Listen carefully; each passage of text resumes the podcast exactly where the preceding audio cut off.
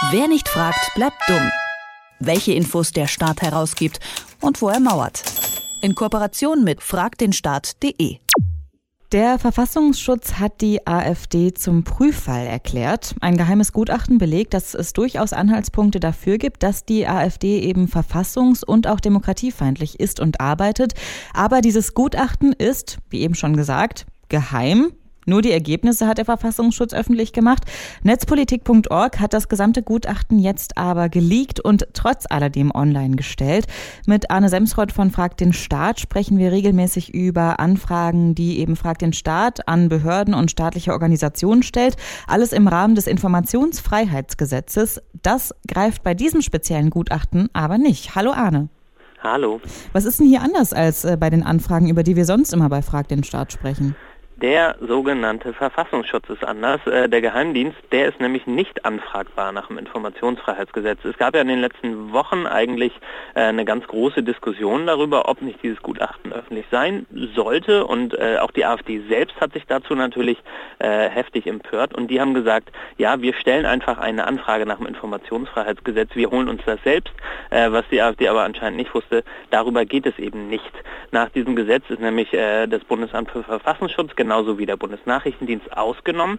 Und das bedeutet, sämtliche Informationen, die da lagen, äh, die sind erstmal grundsätzlich geheim, an die kommt man erstmal nicht ran. Und wieso ist das so? Also warum wird eben beim Verfassungsschutz und auch beim Bundesnachrichtendienst dann so eine Ausnahme gemacht?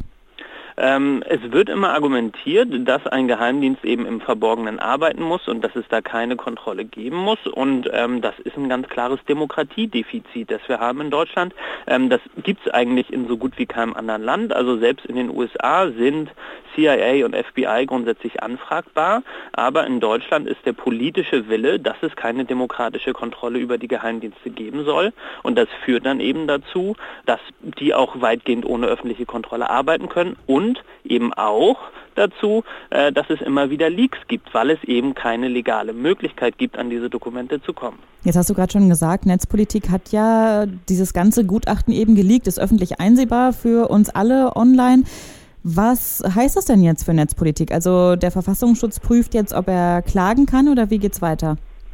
Ja, genau. Ähm, die Bundesregierung hat schon angekündigt, dass sie das jetzt prüfen wollen. Äh, ich glaube, das ist äh, ein ziemlicher äh, Schuss in den Nebel. Ich gehe da stark davon aus, dass sie jetzt nicht mit irgendeiner Strafverfolgung kommen. Das war jetzt ja auch kein super brisantes Dokument, sondern es war ein wichtiges Dokument für die Demokratie. Also äh, das ist jetzt, wenn man sich so die Geheimschutzstufen anschaut, äh, nur auf der ersten Geheimschutzstufe, nämlich nur für den Dienstgebrauch.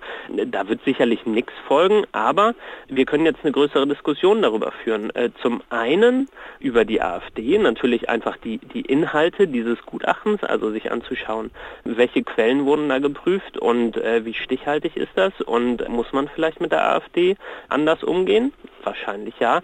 Und das andere ist aber auch, dass man jetzt mehr Transparenz darüber hat, wie das Bundesamt für Verfassungsschutz selbst arbeitet. Das heißt, es gibt eine Transparenz darüber, wie sorgfältig arbeiten die, was für Quellen nehmen die, wie schlecht arbeiten die vielleicht auch. Äh, man sieht nämlich zum Beispiel an den Quellen in diesem Gutachten, dass das Bundesamt sich zum Beispiel so gut wie gar nicht an wissenschaftliche Quellen gemacht hat, also ganz viele mögliche Wissensquellen gar nicht aufgetan hat. Und insofern, glaube ich, kann man festhalten, dieses Gutachten, das könnte auch noch viel, viel schärfer ausfallen. Da hat einfach der Verfassungsschutz aber noch nicht äh, gut genug zugearbeitet. Ja, welche Quellen werden denn da angezapft? Also du sagst jetzt eben, wissenschaftliche Quellen kommen gar nicht vor. Was steht denn da so drin?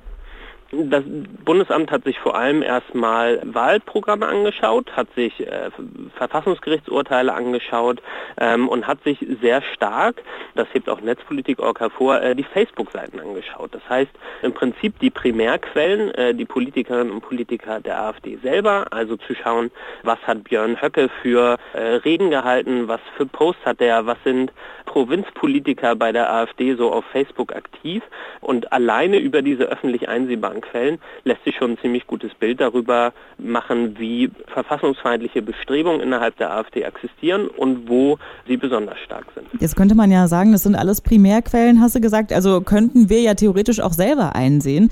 Warum hat es denn jetzt so lange gedauert, dass äh, die AfD zum Prüffall erklärt wurde? Weil darüber diskutieren wir ja schon ein bisschen länger.